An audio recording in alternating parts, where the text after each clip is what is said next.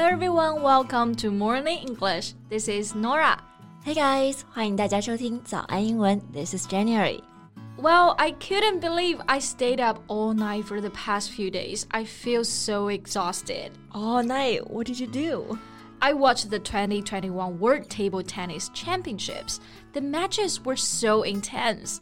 World Table Tennis Championships 就是世乒赛. Did your favorite players won the gold? Of course，我最喜欢的樊振东和王曼昱都分别拿了男单和女单的冠军。And there's something special about this year's championships. Yeah, what about it?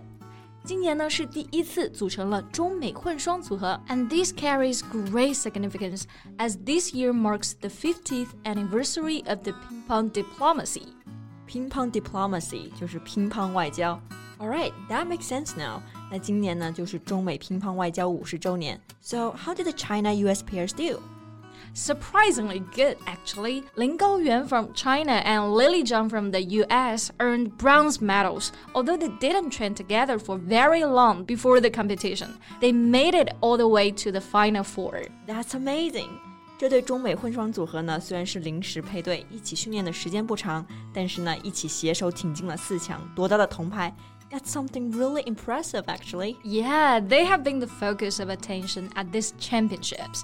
And when they clinched the medals together, everyone went bananas. Went bananas? What? 怎么这乒乓球比赛还跟香蕉有关呢？其实 go bananas 是一个习语啊，it means to become very excited or angry，表示非常的兴奋或者是生气。在这里呢，当然是表示我们都非常的兴奋了。I see. That's really interesting. Hey, how about in today's podcast? Let's talk about idioms related to fruits. 嗯，其实，在英语中也有很多跟水果相关的习语表达。那在今天的节目中呢，我们就跟大家来一起聊一聊。 在节目的开始，给大家送一个福利。今天给大家限量送出十个我们早安英文王牌会员课程的七天免费体验权限，两千多节早安英文会员课程以及每天一场的中外教直播课，通通可以无限畅听。体验链接放在我们本期节目的 show notes 里面了，请大家自行领取，先到先得。OK，那我们刚刚呢，其实就是说到了一个跟香蕉 banana 相关的表达。对，go bananas 就是表示非常兴奋、疯狂或者说生气的。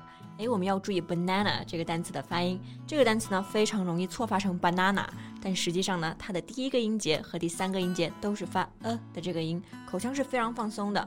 So the correct way to say it is banana。banana. Yeah, go bananas. 那这个表达的来源呢，有一种说法就是 go bananas 是类似于 go ape 这个表达。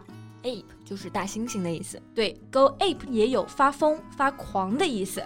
两者放在一起呢，就很容易让人联想到猴子看到香蕉，高兴的好像要发狂的样子。哎，那确实这么一想，挺有画面感的。嗯，那关于 banana 还有几个短语，你猜猜是什么意思？All right. So the first one is top banana, and the second one is second banana.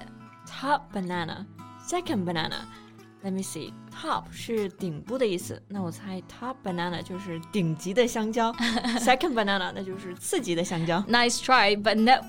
So what do they mean? Okay, so top banana 其实指的是主要人物、一把手的意思。The leader? Yeah, for example, you will have to ask the top banana.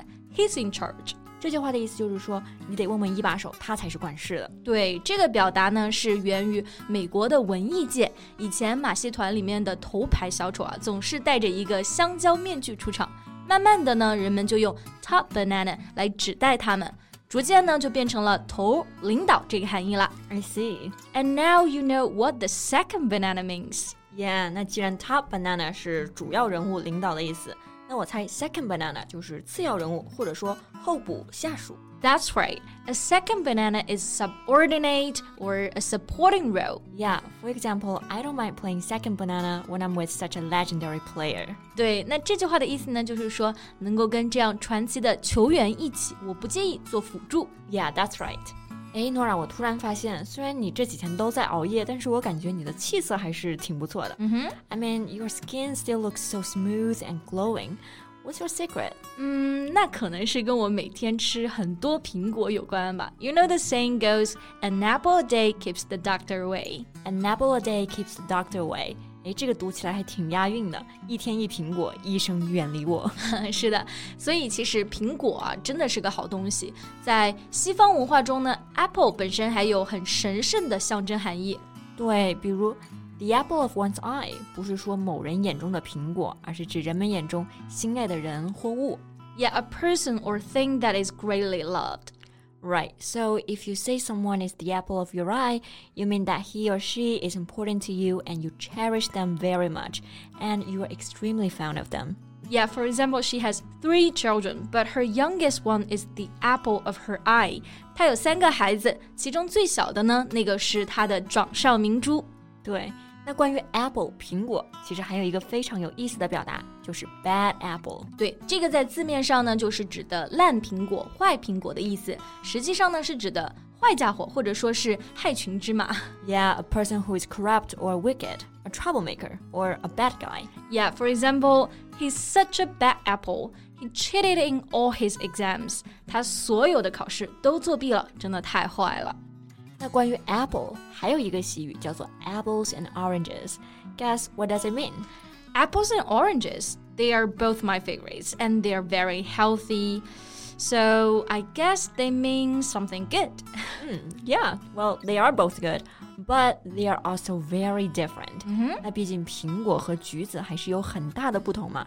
所以呢，这个短语就是指的没有什么可比性。Ah, I see. So it means to be totally different from each other. Yeah, my two cousins are just apples and oranges. 我的两个表弟就完全的不同。那这个短语呢，我们也可以说 to compare apples and oranges。对，这个就是说把性质完全不同的事物放在一起做比较。Okay, so we've just covered three idioms about apples: the apple of one's eye, bad apple, and the last one, apples and oranges. So, what's your favorite food, Jen? Lemon。那如果吃东西的话，要选水果口味，我一般都会选柠檬味的。不过说起柠檬啊，我第一个想起的就是柠檬精，someone who's jealous。对，不过在英文当中呢，lemon 可没有柠檬精的意思。Right，我之前呢就听到 Max 他买了新电脑之后啊，就说 It's a total lemon。咦，怎么会说电脑是个柠檬？在这里呢，这个 lemon 就不是指的柠檬的意思啊，而是说这个东西不好用，有问题。I see. It means a person or thing regarded as disappointing, or something doesn't work properly. 对，以后买到不好的用的东西要吐槽，就可以用这个表达。so it's by the end of today. So it's by the end of today's podcast, but I want to end it with something positive. 到节目的尾声了，要不我们最后呢再分享一个比较积极的和水果相关的表达吧？Sure. How about peaches and cream? Nice. Peach 就是桃子，也是我很喜欢的水果之一，而 cream 就是奶油的意思。Peaches and cream. It sounds something really delicious. 没错，桃子和奶油听起来就很美味，颜色也非常好看。 所以呢，这个短语就可以形容皮肤啊白里透红。You have peaches and cream skin even after staying up all night, Norah. Ah, 啊、uh,，aren't you sweet？但是呢，其实除了用它形容肌肤啊，还可以表示形势大好，Life is going well. So I hope everyone's life will be peaches and cream. 哇，这真的是太甜了！好了，那今天的节目呢就到这里结束了。So thank you so much for listening. This is Norah. This is Jen. See you next time. Bye. 今天的节目就到这里了。如果节目还听得不过瘾的话，也欢迎加入我们的早安英文会员。成为会员，您就可以无限畅听我们每天一场免费的中外教直播课，以及两千多节原创系统课程了。今天我们限量送出十个七天免费试听权限，试听链接放在我们本期节目的 show notes 里了，请大家自行领取，先到先得。